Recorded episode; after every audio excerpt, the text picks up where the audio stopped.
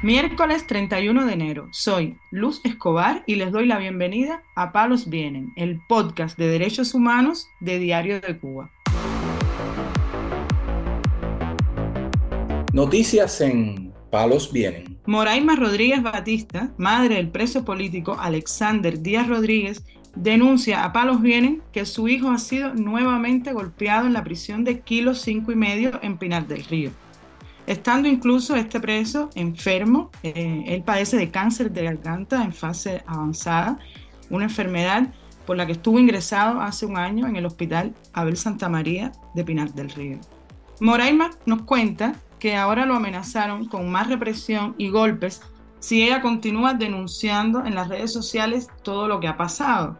Vamos a escuchar este audio que nos ha enviado a Palos Bienes. Mi nombre es Moraima Rodríguez Batista, soy la madre del preso político y manifestantes del 11 de julio, Alexander Díaz Rodríguez, donde hoy tuve dos llamadas y mi hijo me dice que el jefe de unidad, Giovanni Torre, teniente coronel, eh, lo amenaza y le da una galleta diciéndole que me diga a mí que no siga denunciando por las redes sociales.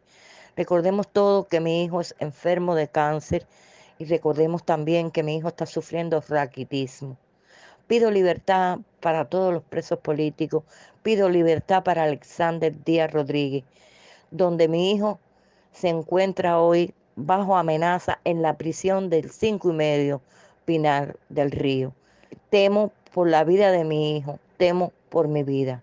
Libertad para Cuba y libertad para todos los presos políticos. Viva Cuba libre. Debemos recordar que la semana pasada, exactamente el 16 de enero, Moraima Rodríguez denunció que cuando iba a Pinar del Río, con una solicitud de licencia extrapenal a favor de su hijo, ella fue asaltada en el camino.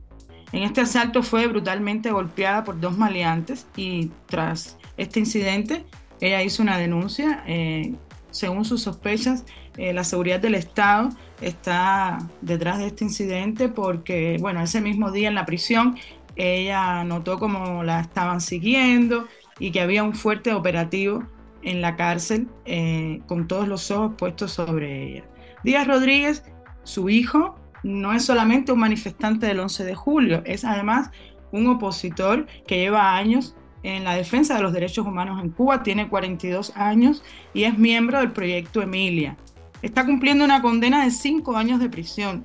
Eh, se manifestó en San Antonio de los Baños, ahí en la provincia de Artemisa, el 11 de julio y ha denunciado en varias ocasiones eh, la falta de, derechos que tienen los presos políticos y, la represión de los guardias para, para silenciar cualquier tipo de denuncia y cualquier tipo de inconformidad. Su madre alerta que tanto ella como su hijo están en peligro. Palos Vienen, el podcast de derechos humanos de Diario de Cuba.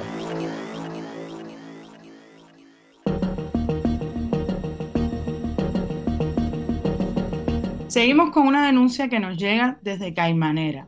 Victoria es madre de Felipe Octavio Correa Martínez y Luis Miguel Alarcón Martínez, dos de los manifestantes eh, de las protestas que ocurrieron en mayo del año pasado en esa localidad. Bueno, es una protesta que, exigía libertad, pero también que se hacía eco de, toda una serie de carencias eh, a raíz de no solamente los apagones, sino también la falta de comida, eh, la falta de agua en esa localidad.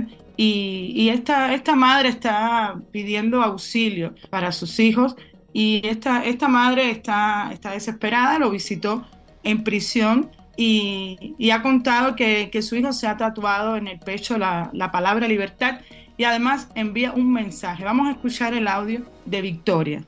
Ayer visité la prisión donde se encuentran Luis Miguel y Luis Miguel Alarcón y Daniel Álvarez González.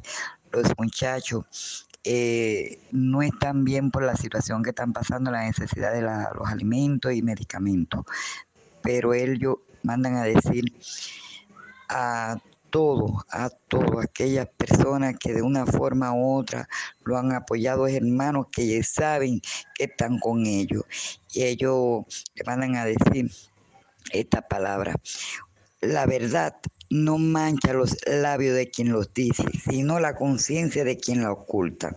patria y vida, libertad para todos los presos políticos.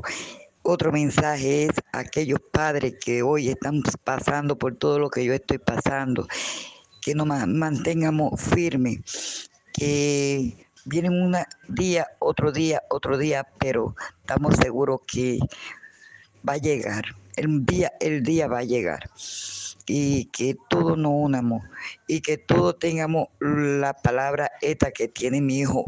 Hoy por hoy se tatuó en su pecho libertad. Dice Miguel que sí, que ellos van a ir a un juicio, pero que ellos no van a echar para atrás nada de eso porque ellos simplemente dijeron la verdad. Victoria nos cuenta que además también se está ocupando del preso eh, de esta misma manifestación, Daniel Álvarez González, a quien la Fiscalía le ha pedido nueve años. Recordemos que recientemente salió la petición fiscal a, los hijos de, Victoria, le están pidiendo seis años y todavía no tienen fecha de juicio. Ella ha intentado comunicarse con el abogado y no lo ha logrado. Todavía no, no tiene una fecha, está muy preocupada eh, porque sus hijos siguen sufriendo en la cárcel y, bueno, nada, no ha encontrado la manera de, que se haga justicia. Ella pide a, los cubanos y a los familiares que, se solidaricen no solamente con, el caso de, de Caimanera, sino con todos los presos políticos de manera general. Noticias en Palos Vienen.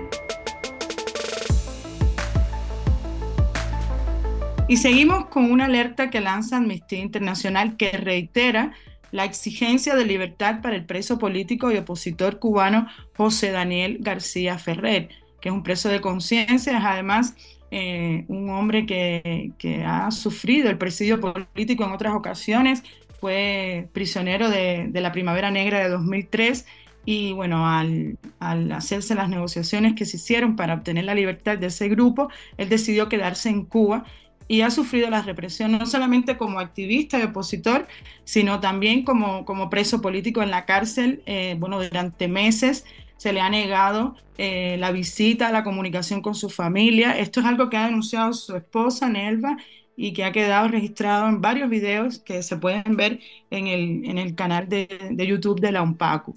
Esta entidad, Amnistía Internacional, recuerda que José Daniel Ferrer fue detenido en el contexto de las protestas del 11 de julio de 2021 y recordó que este tipo de detención y de incomunicación que impiden el contacto con la familia incrementa el riesgo de tortura y otros malos tratos, así como las desapariciones forzadas.